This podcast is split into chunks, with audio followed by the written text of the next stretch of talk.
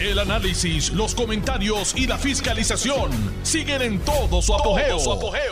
Le estás dando play al podcast de Noti1630, Sin Ataduras, con la licenciada Zulma Rosario. Miércoles 25 de enero del año, no, 26 de enero del año 2000, 2022. Me atrasé, ¿qué fue eso? Eh, y se dirige usted con el mayor de los respetos, Zulma R. Rosario Vega, en Sin Atadura por la mejor estación de Puerto Rico, Noti 1, primera fiscalizando. Tengo tantos temas que compartir con ustedes hoy que yo sé que el tiempo no me va a dar, pero bueno, siempre hay un mañana. Debemos empezar eh, hablando un poquito más de la visita del rey Felipe VI porque no solamente él aprovechó su estadía en Puerto Rico, porque tenía muchas actividades, todas importantes, sino también porque en ese encuentro de empresarios, él dijo unas palabras que yo entiendo que son bien importantes para nosotros los puertorriqueños. Se las compartí hace unos minutos eh, a través de mi cuenta de Twitter, arroba desde el paraíso 2, así que si las quieren leer, están allí, pero bueno, las traje para los que no tienen Twitter, yo sé que muchos no tienen Twitter tampoco, y que esa no es la forma en que se comunican conmigo y que prefieren esperar hasta los jueves y los viernes para podernos llamar a través del 8320760 a partir de las cuatro y media. Pues ya mañana es ese día, mañana y el viernes para que podamos hablar, conversar. No desperdicien la oportunidad. Hay dos o tres que les gusta importunar con temas que no vienen al caso, que no son temas que yo toco en el programa, pero de todos modos quieren etiquetarme.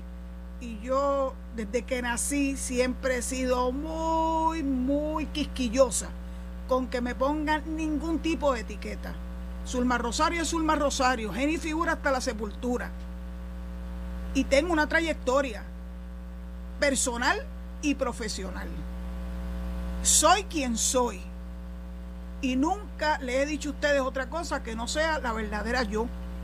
Pero entonces, si ustedes ya conocen quién es Zulma Rosario Vega, eh, no sé por qué algunos de ustedes insisten en llamar para tratar de etiquetar, sabiendo que yo soy demócrata, lo soy, no tengo ningún problema. Me considero una demócrata conservadora, lo sabemos. No todo el mundo es progressive ni woke como quieren hacernos creer. No, cada cual tiene su manera de pensar como la tengo yo. Eh, lo que difícilmente va a coger es que sea republicana. Ese, ese tema, mi papá trató de convencerme cuando era una adolescente y nunca lo logró. Y si mi papá no me pudo mover hacia su sentir y lo que él pensaba que era el Partido Nacional correcto, muchísimo menos a los 67 años me voy a mover porque algunos de ustedes llamen al programa con imprudencia. Así que saben que cuando vengan con imprudencia los voy a cortar pero raudo y veloz. Ya yo tengo la seña con Alejo y le digo Alejo, córtalo, pues yo no estoy para estar perdiendo el tiempo con personas imprudentes. Me lo saqué del sistema, ¿verdad? Bueno, pues quiero hablar del rey, porque la visita del rey tuvo muchos ribetes, todos importantes. Claro, la nota discordante fueron los imbéciles esos que tumbaron la, la estatua de Juan Ponce de León, que lleva allí 200 años, eh, y que no lograron nada con eso. Pues sí, la prensa que siempre le da mucho realce a cualquier cosa que se les ocurra a dos o tres zánganos que quieren imponernos sus criterios esta vez vandalizando, que es la nueva técnica, digo, no es nueva, con ellos no es nuevo. Eh, el vandalismo por parte de estas personas de la extrema izquierda, pues ya nos tiene acostumbrados a ello. Gracias a Dios que el alcalde de San Juan reaccionó raudo y veloz y la estatua se pudo reparar el mismo día en que la tumbaron. Así que no, lograron nada. Así que la prensa le diera su espacio, sus cinco minutos de fama. Bueno, pues está bien, si eso es lo que les hace felices, pues bueno, breguen con eso. No van a mover al pueblo de Puerto Rico a moverse hacia su manera de ver la vida.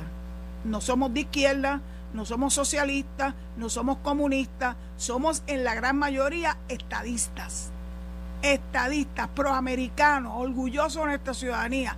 Así somos la inmensa mayoría de Puerto Rico.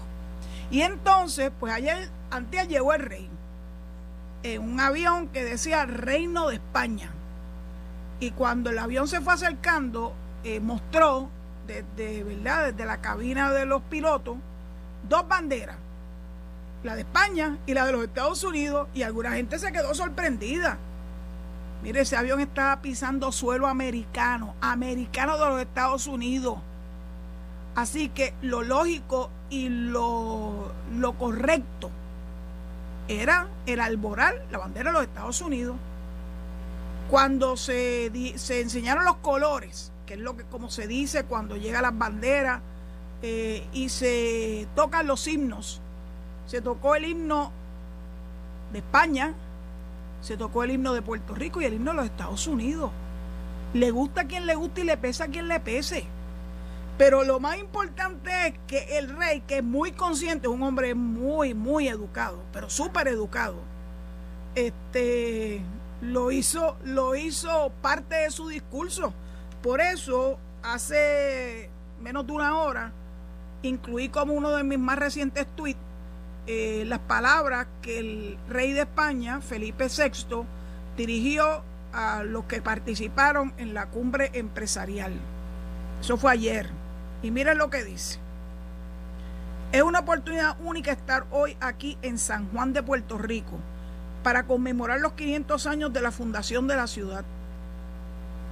Agradezco enormemente la invitación de su alcalde para participar en los diferentes actos que se han organizado con motivo esta efeméride tan señalada y en este caso concreto para la inauguración de este importante foro económico y empresarial. Y comienza entonces el discurso. Miren esto, queridos puertorriqueños, queridos boricuas, boricuas, para que tú lo sepas. Él reconoce cómo nos hacemos llamar nosotros mismos. Para que, tenga, para que tenga alguna duda de que el hombre es un hombre inteligente y conocedor, ¿verdad? De cómo somos, cuál es nuestra idiosincrasia. Los empresarios españoles siempre han considerado a Puerto Rico un lugar de encuentro fraterno y amigable, donde pueden tener una primera experiencia con el contexto regulativo, regulatorio y normativo estadounidense. Did you hear that? Estadounidense. No dice norteamericano, como algunos imbéciles de aquí le ha dado por decir que somos. No, no, no, no, no. Estadounidense. Él sabe, él sabe utilizar las palabras bien.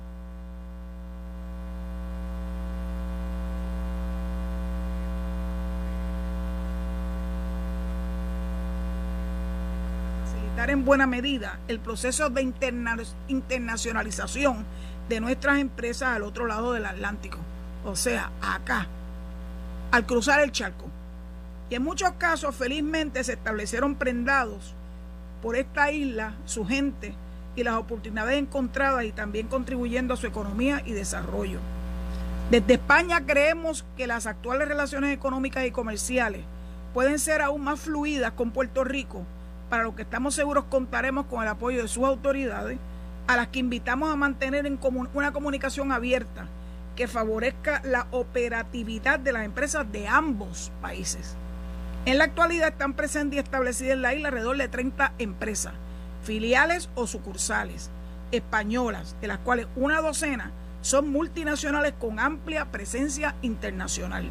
Son compañías muy consolidadas que ocupan posiciones de liderazgo en diferentes sectores como infraestructura, energía, quiero que anoten eso bien claro, energía, seguros y el sector editorial. También conviene destacar el sector agroalimentario, en el que los productos españoles son en muchos casos referentes dentro del mercado local. Pero siempre se puede hacer más. Saben muy bien los puertorriqueños que tienen a su disposición Aquí la impresora me, cortó algo de las expresiones, pero no creo que fuera nada muy importante. Continúo la lectura de las palabras tan inteligentes del rey. Un abanico amplio de empresas españolas con una gran experiencia y asentado reconocimiento internacional. Eso no se improvisa. Responde a una trayectoria de buen hacer y de compromiso sincero en sectores relevantes y estratégicos para el futuro de la isla como son la infraestructura en energía, telecomunicaciones, agua y transporte. Energía otra vez, tras el huracán María que golpeó duramente esta isla en septiembre de 2017 y ahora con la pandemia de la COVID-19 se necesitan muchos recursos e inversiones, oyeron la palabra inversiones para mitigar los efectos negativos generados por ambos fenómenos. Todos los países se están viendo afectados por esta pandemia sanitaria de cáncer global, que añade aún mayor complejidad al escenario actual. Por ello, es fundamental reaccionar rápido y correctamente, poner en marcha proyectos concretos que permitan una recuperación económica lo antes posible, para que las empresas puedan generar empleo y riqueza en los países en los que operan. Empleo y riqueza, inversión, inversión, empleo y riqueza. En este sentido, la colaboración público-privada es clave y por eso la administración y los empresarios estáis hoy aquí juntos con el fin de encontrar puntos de encuentro y de colaboración por y para el beneficio y bienestar social de nuestros respectivos ciudadanos y países. En este sentido, España es un mercado que permite a los puertorriqueños tener acceso a uno mucho mayor, el de la Unión Europea, con casi 450 millones de habitantes. Acceso a la Unión Europea. Os animamos por ello a analizar y estudiar las diferentes y múltiples oportunidades en España. Precisamente ahora que se van a invertir importantes fondos de la Unión Europea para nuestros nuevos proyectos enfocados fundamentalmente en la digitalización y en la sostenibilidad. Suena energía otra vez. Confío, todos lo hacemos en que este encuentro permita encontrar las vías para alcanzar nuevos éxitos empresariales que mejoren las relaciones económicas y comerciales entre Puerto Rico y España. Esto es sin duda el deseo de todos los que nos encontramos hoy aquí. Muchas gracias. Palabras con luz de Felipe VI. Él está claro. Nosotros estamos con las puertas abiertas para la inversión, para la creación de empleo y para que haya riqueza, para beneficio del pueblo. Los de la extrema izquierda no quieren inversiones, los de la extrema izquierda no quieren que haya este tipo de convergencia económica. No, los están rechazando consistentemente. Ahora ustedes saben que le ha dado con el tema de la gentrificación, que nos están votando de la isla. En verdad que son, es que es tan cómico.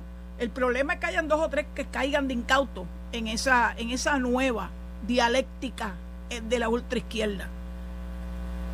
Pues le gusta a quien le gusta y le pesa a quien le peque, pese, estrechamos lazos con Estados Unidos y con España. Y de hecho, Puerto Rico es la que permite ese eslabón entre España y Estados Unidos, porque vienen aquí a conocer mejor la idiosincrasia americana, que es bastante distinta a la europea. Y nosotros hemos sabido convivir con ambas perfectamente bien. Y nos movemos como pez en el agua entre ambas, ¿verdad? Idiosincrasia. Por eso Puerto Rico es tan importante como un puente entre los Estados Unidos y el resto de las Américas y Europa. Puerto Rico Estado haría extraordinaria contribución a ese acercamiento, ese estrechamiento de lazos entre Europa, en este caso España, y los Estados Unidos a través de Puerto Rico.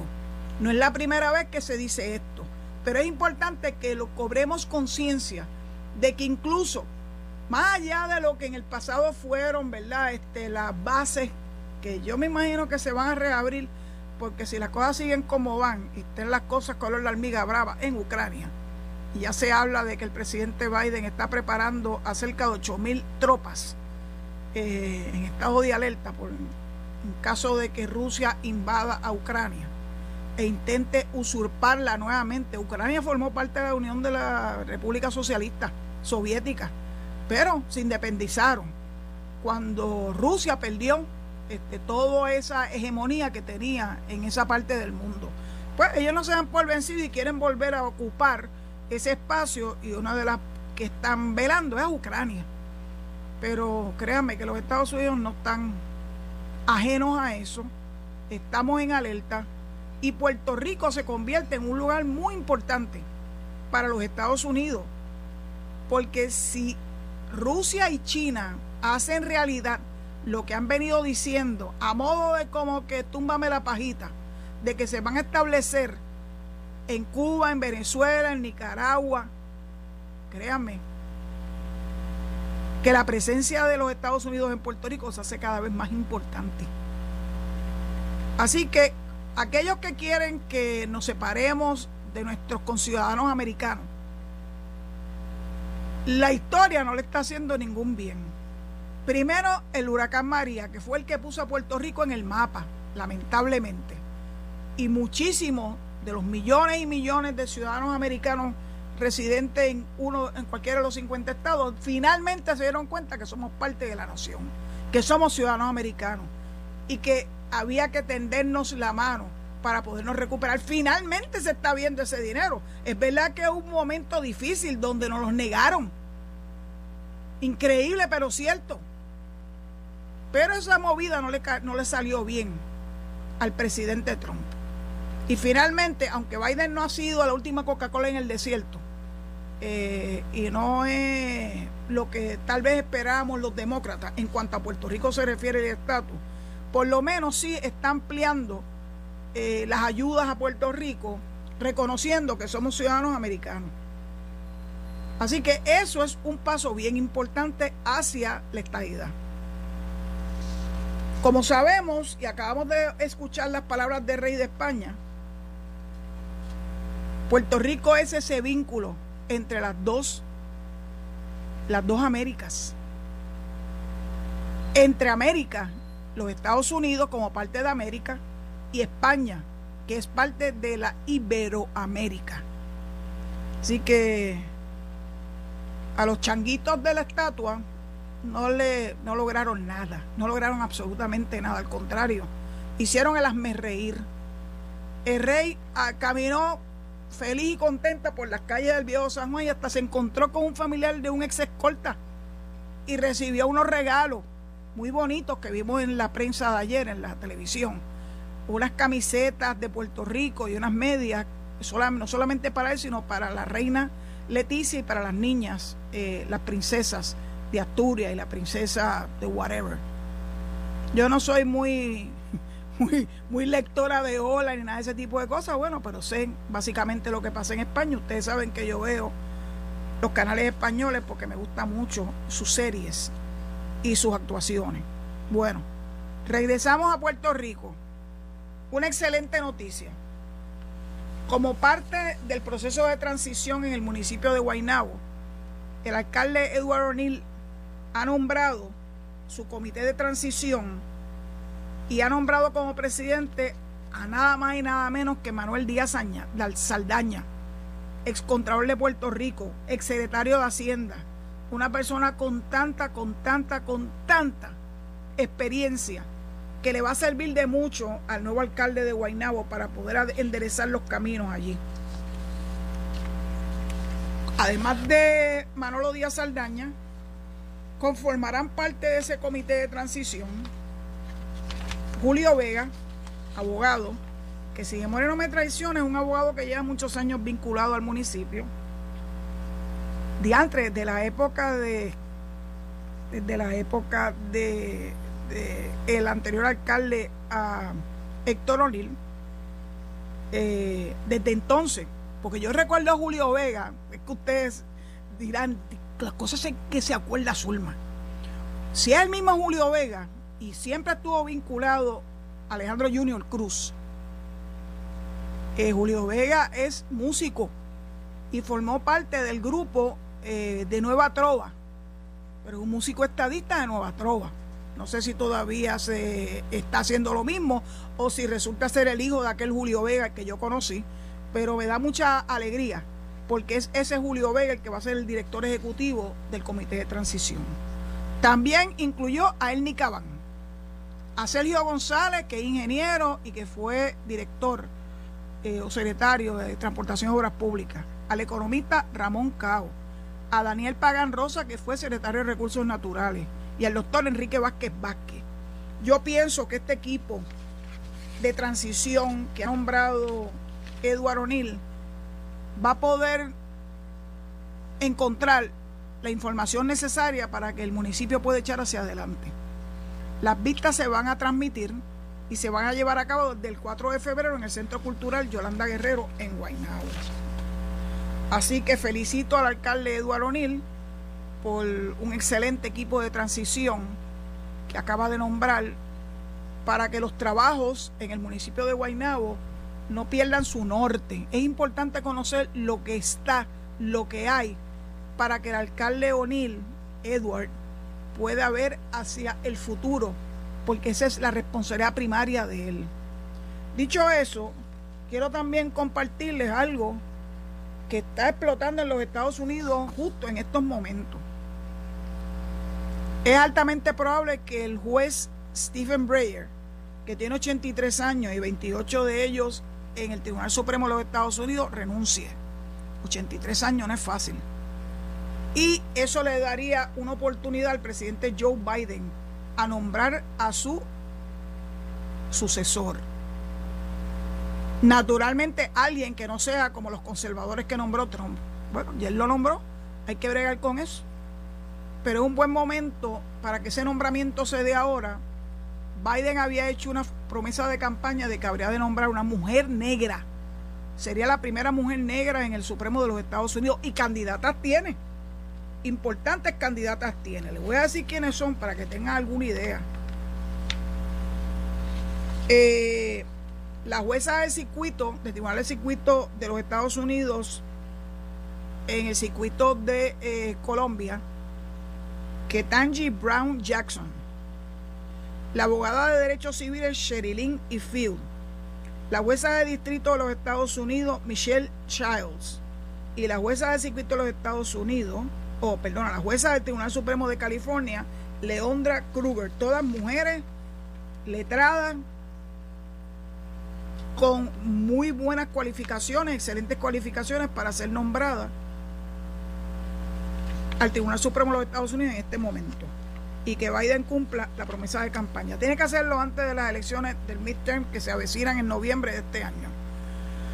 Porque eh, ahora, aunque es una mayoría pírrica, el, el Senado de los Estados Unidos está 50-50 con el voto decisorio de la vicepresidenta Kamala Harris. Así que si no aprovechan esta oportunidad, no sabemos lo que nos depara el futuro y que entonces hagan lo que hizo Trump con, con el juez que nombró Obama y que se escudó diciendo de que en un momento donde iba a haber elecciones no se debía haber hecho ese nombramiento. Pues ese juez que Obama nombró y que el Senado republicano no quiso evaluar me recuerda tanto a lo que pasa en Puerto Rico con el juez Rodríguez Casilla. Pero después que regresemos de la, de la pausa, quiero compartirle con ustedes el pensamiento de quien fue director de la Oficina de Procurador de los Impedidos, las personas con impedimentos, con relación al juez Rodríguez Casilla. Pero eso lo voy a dejar para después de la pausa. Muchas gracias. Estás escuchando el podcast de Sin Atadura. Sin Atadura. Con la licenciada Zulma Rosario. Por Noti1630. Noti Iba a hilar la noticia sobre el retiro del juez eh, Stephen Breyer, que por cierto fue juez presidente del Tribunal de Circuito de Apelaciones para el primer circuito, donde Puerto Rico forma parte eh, de la jurisdicción de ese tribunal. Así que Stephen Breyer es un juez que ha conocido muy bien la situación de Puerto Rico. Perderlo no va a ser fácil, bueno, pero nos queda por lo menos la jueza Sotomayor con sus raíces puertorriqueñas. Y esperemos que la persona a quien el juez, el juez, el, el presidente Biden nombre y le, mencioné algunos nombres, una del Tribunal Supremo de California, dos veces los tribunales de apelaciones, eh, personas muy preparadas, eh, con una carta profesional extraordinaria, negras, eh, porque fue una promesa de campaña de Joe Biden y su momento para cumplirla es ahora, no es más tarde. Así que yo estoy segura que la negociación para que Breyer dimita del Tribunal Supremo a los 83 años, eso es algo que se ha estado trabajando hace mucho tiempo.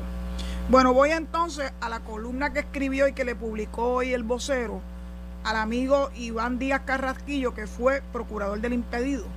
Así que si hay alguien que pueda hablar de este tema es él, por conocimiento propio. Y dice así, yo la incluí también en un tuit esta mañana eh, en Desde el Paraíso 2. Recientemente el gobernador Pedro Pierluisi nominó como juez asociado al Tribunal Supremo al juez Roberto Rodríguez Casilla, quien actualmente ocupa un puesto de juez en el Tribunal de Apelaciones. Rodríguez Casilla es un intelectual de primer orden, una persona sumamente educada con excelentes cualificaciones académicas y quien no tiene mácula, o sea, mancha, que le impida ser el candidato idóneo. Es bueno, es un carrerista político, ni busca un premio de consolación. Al contrario, por los pasados 24 años ha construido una carrera judicial en ascenso. Cada vez que ha sido nominado por gobernadores de ambos partidos, ha contado con los votos de forma unánime de los miembros del Senado. No es para menos. Su trayectoria lo ha destacado como un jurista de primer orden. Esto sin dejar de destacar que como persona con impedimento es un ejemplo a emular. Desde aquel fatídico día en que un accidente cambió su perspectiva de vida y la forma en que le tocaría afrontarla, lo único que ha hecho es superarse y demostrar con voluntad y tesón que con voluntad y tesón se pueden alcanzar las metas trazadas. No se amilanó ante la adversidad y se abrió paso educándose dentro de sus posibilidades para poder encarar un mundo laboral altamente competitivo y en el cual por el mero hecho de verte diferente no recibes un trato igual. Hablando de, la de, de igualdad, ¿verdad?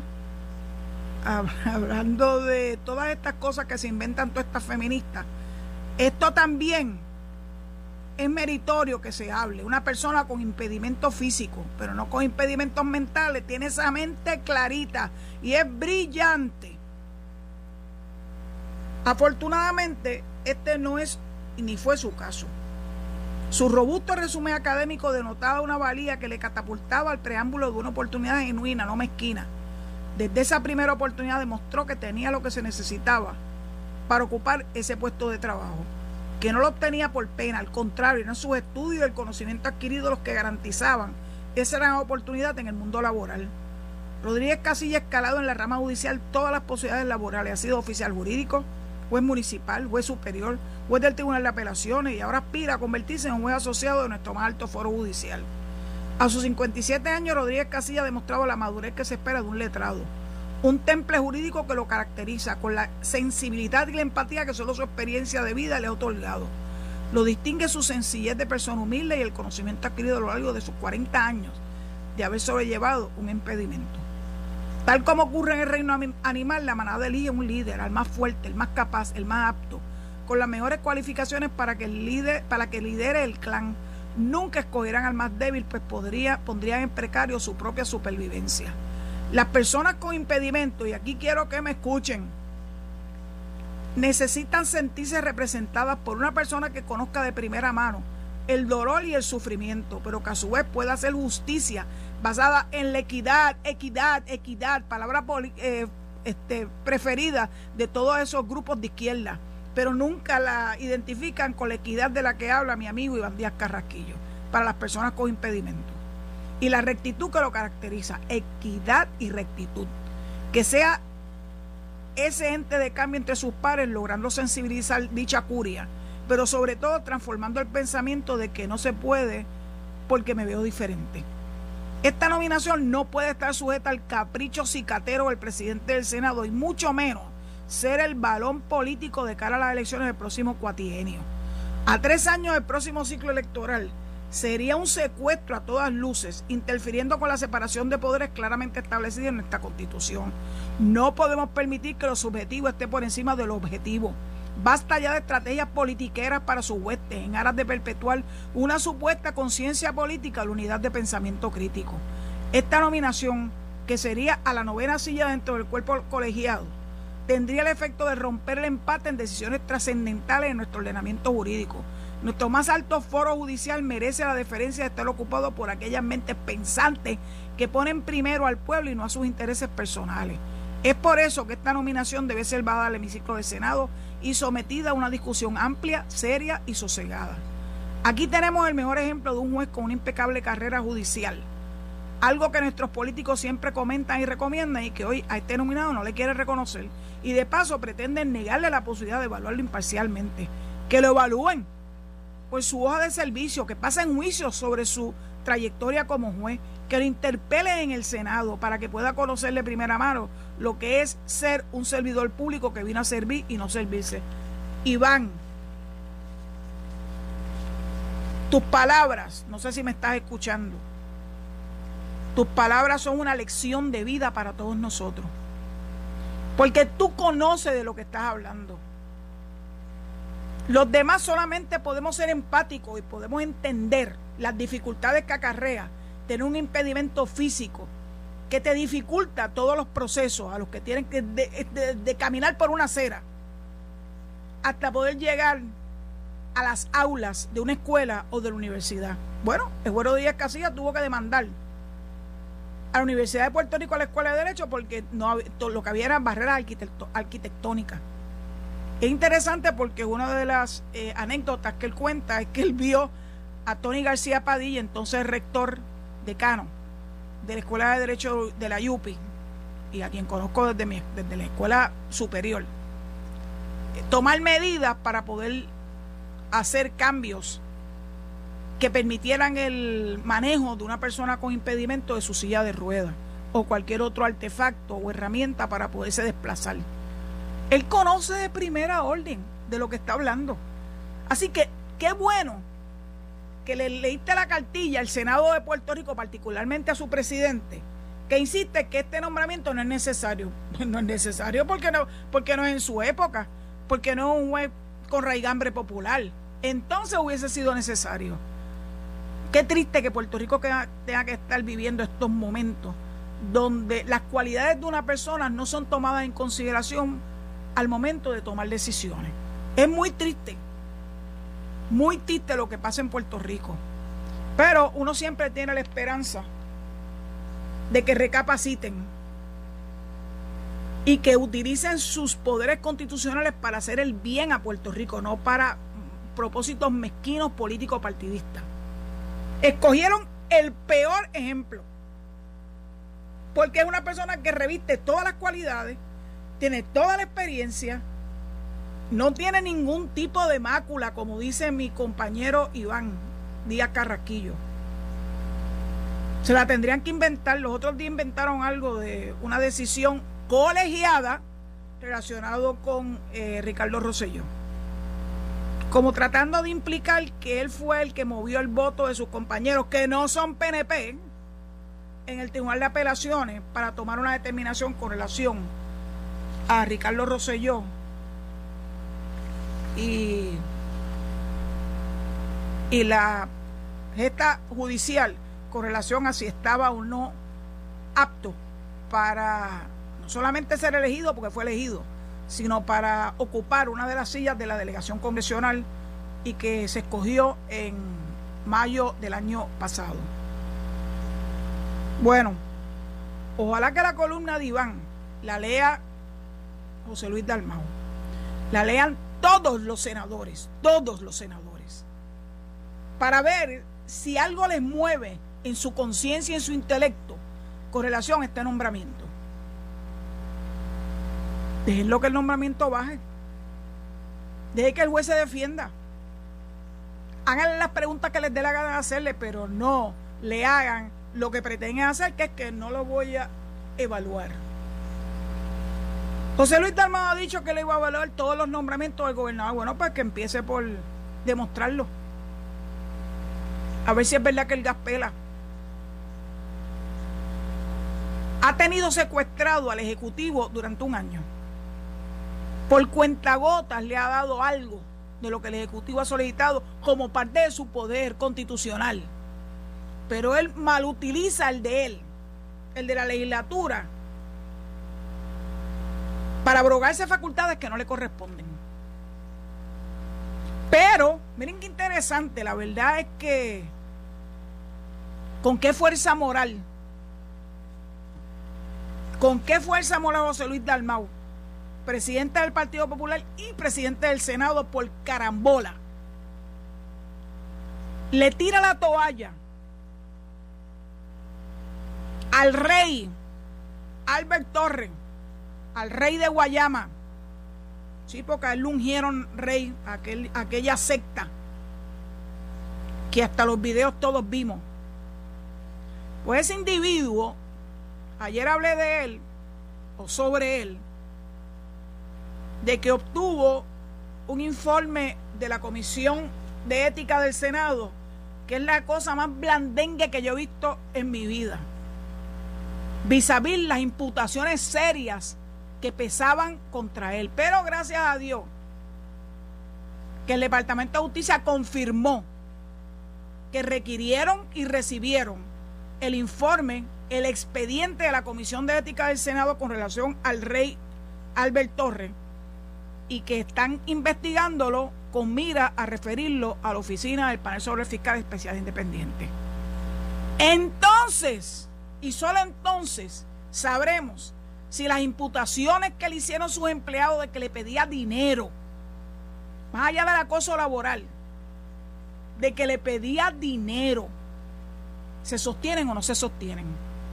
No solamente declaraciones juradas, hay testimonios vertidos por estas personas que fueron objeto de esa burla de parte de un señor senador. Yo creo que se le está acercando su final a Albert Torres, el rey. Le sugiero que vaya buscando el acomodo razonable en la secta a la que él pertenece para que lo terminen de ungir como rey y todo eso resquicio de poder y de ser más importante que nadie, los lleve a cabo en la secta. Estaremos muy pendientes. Recuerden, mi gente, que las investigaciones toman tiempo. No tengan prisa.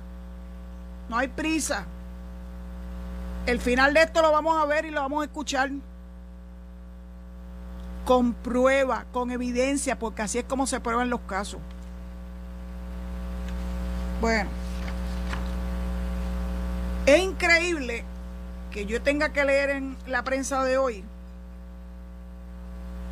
que el Instituto de Ciencia Forense, mejor ahora negociado de Ciencia Forense, no sé si volvió otra vez al, al nombre inicial, Instituto de Ciencia Forense, que dirige magistralmente María Conte Miller, médico, patóloga y abogada. Una mujer fuera de liga, que logró las acreditaciones del instituto que luego, adivinen cuándo, la perdieron porque no sabían manejar ese instituto entre el 2013 y el 2016.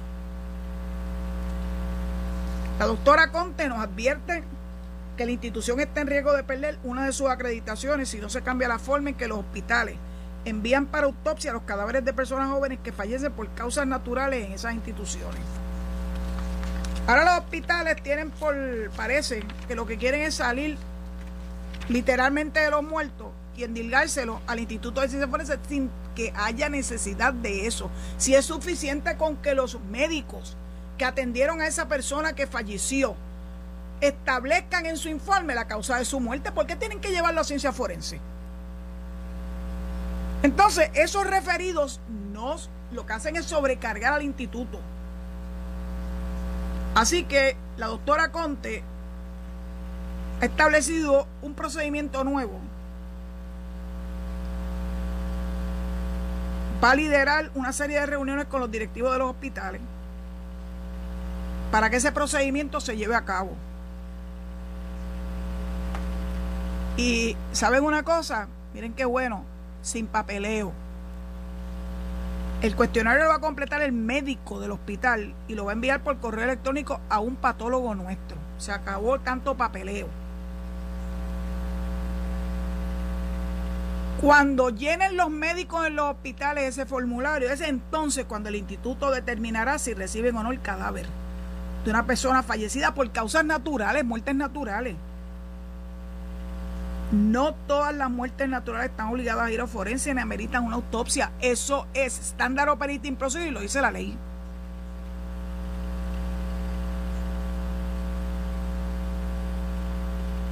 El sobrealimentar los casos en el instituto ponen al mismo en riesgo de perder su acreditación. De hecho, la National Association of Medical Examiners ha dado ya varias acreditaciones temporeras al instituto en espera de que se resuelva este problema que no lo causan ellos, lo causan los hospitales. La acreditación pende de un hilo. La acreditación está en probatoria y lo podemos revertir a acreditación completa pero si no cumplimos vamos a perder la acreditación porque las cantidades de acreditaciones probatorias a través de los años se han agotado y ya las oportunidades para tener ese estatus se agotaron. Solamente cinco oportunidades. Así que, hospitales, aquí que tanto habla el licenciado Pla, pónganse para su número y de estar moviendo hacia el, el Instituto de Ciencia Forense cadáveres que no necesariamente tienen que terminar allí están poniendo en riesgo la acreditación que tanto trabajo le dio a la doctora Conte conseguir. Aquí todos tenemos que remar en la misma dirección. Y siempre me preocupa que todos los actores, no sé por qué extraña razón, asumen actitudes poco responsables y recargan el trabajo de las personas que sí son responsables o de las entidades que sí son responsables. Vamos a tener la esperanza de que se van a coger para su número y que van a hacer las cosas correctamente, que van a seguir el protocolo y que van a permitir que el instituto no pierda su acreditación que tanto trabajo dio obtener. Quiero terminar con una nota positiva. El sistema 911 acaba de eh, añadir, más allá de la típica llamada, ¿verdad? Este, al, al sistema 911, los mensajes de texto. Y dice así, si tienes una emergencia y no puedes hacer una llamada telefónica, envía un mensaje de texto al 911.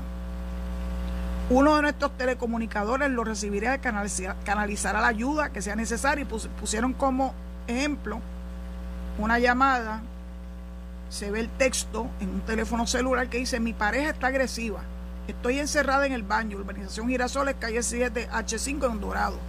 Respuesta inmediata, ya activamos las agencias de, de respuesta. El comisionado del negocio de sistema de emergencia, Manuel esta, esta contra ya impresora mía me está cortando, ¿verdad? Este, lo, imprimo. Pero el comisionado del negocio del sistema de emergencia dicen que esa campaña se llama Un texto puede salvar tu vida. La realidad es que con la emergencia 911 podrían salvar la vida de cualquier persona, especialmente de las víctimas de violencia de género, porque no pueden hacer una llamada porque la ponen en un peligro mayor.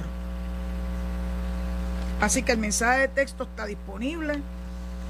Qué bueno que seguimos evolucionando y que eso le da una posibilidad a las víctimas, no solamente de violencia de género, de, secuestro, o sea, es todo, una persona que esté siendo amenazada, que puedan acceder al 911 vía texto para no, llamar la atención. Claro, lo tienen que hacer de forma que no sea muy evidente para la persona que la está acosando y que puedan también eh, llevarle el mensaje al 911 y salven su vida. Dice que eso también está dirigido a la comunidad sorda, porque no tienen entonces que tener la posibilidad de hablar o de escuchar, sino que lo pueden hacer por mensaje de texto. Aquí, el año pasado, el gobernador firmó una orden ejecutiva y creó un comité que preside la secretaria del Departamento de la Familia, Carmen Ana González Magás. Las feministas que componen ese comité nunca están satisfechas. Ahora lo último que se les antojó fue que el secretario de Educación no está cumpliendo con su parte. Mire, señora, el título no hace la cosa. Si el mensaje que se va a llevar en el currículo escolar, aunque no se llame y ni tenga la palabra género por ningún lado, que lo que hace es confundir a mucha gente, el mensaje sea el correcto, de respeto, de respeto a la dignidad humana, no importa si eres mujer, si eres negro, si eres blanco, si eres gay, lo que sea, una persona con impedimento, si eres sordo, cualquier tipo de impedimento. Lo importante es que el mensaje llegue a los jóvenes para que aprendan a respetar.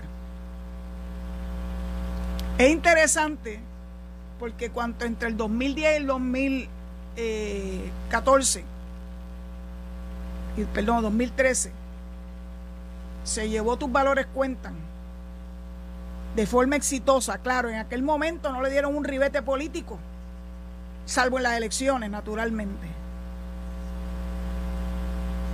Y el periódico Metro que se ensañó con el programa. Yo estoy segura que Metro tiene algún tipo de fuente contraria a las gestiones gubernamentales dentro del Departamento de Educación, cosa que no me extraña. Y le dan otro otro ribete a las determinaciones o a las cosas que se están evaluando. Lo hicieron ahora con el supuesto cierre de 83 escuelas. Lo hicieron de forma despiadada con el programa Tus Valores Cuentan. ¿Y quiénes salieron perdiendo? Los estudiantes, los padres, las comunidades. Yo conozco lo bueno que fue el programa, conozco de que hay evidencia científica de ello. Es una lástima que se dejaran embaucar por algún ente disociador dentro del departamento y que no pudiera el programa llevarse a cabo como se había propuesto. Después no lloren como niños lo que pudieran haber defendido como adultos y como personas decentes. Bueno, creo que ya debo entregar el micrófono a mis amigos allá en el control, recordándoles que mañana sí recibo llamadas a través del 787-832-0760 y que voy a tener un, invitado especial. Estoy loca porque llegue el día de mañana. Voy a tener a Javier Rúa Jovet, el licenciado, y vamos a hablar del impuesto al sol. Estoy segura que ustedes deben estar deseosos de conocer de un verdadero conocedor y experto en la materia de qué se trata esto y cómo se puede evitar que eso ocurra en Puerto Rico. Dicho eso, les deseo que tengan una feliz tarde que Dios los proteja y que se queden a escuchar a Enrique Quique Cruz en Análisis 630 y a Luis Enrique Falú y al resto de los compañeros de Noti1. Este, y será hasta mañana si Dios lo permite. Gracias por su sintonía. Esto fue el podcast de Noti1630, sin ataduras, con la licenciada Zulma Rosario. Dale play a tu podcast favorito a través de Apple Podcasts, Spotify, Google Podcasts, Stitcher y notiuno.com.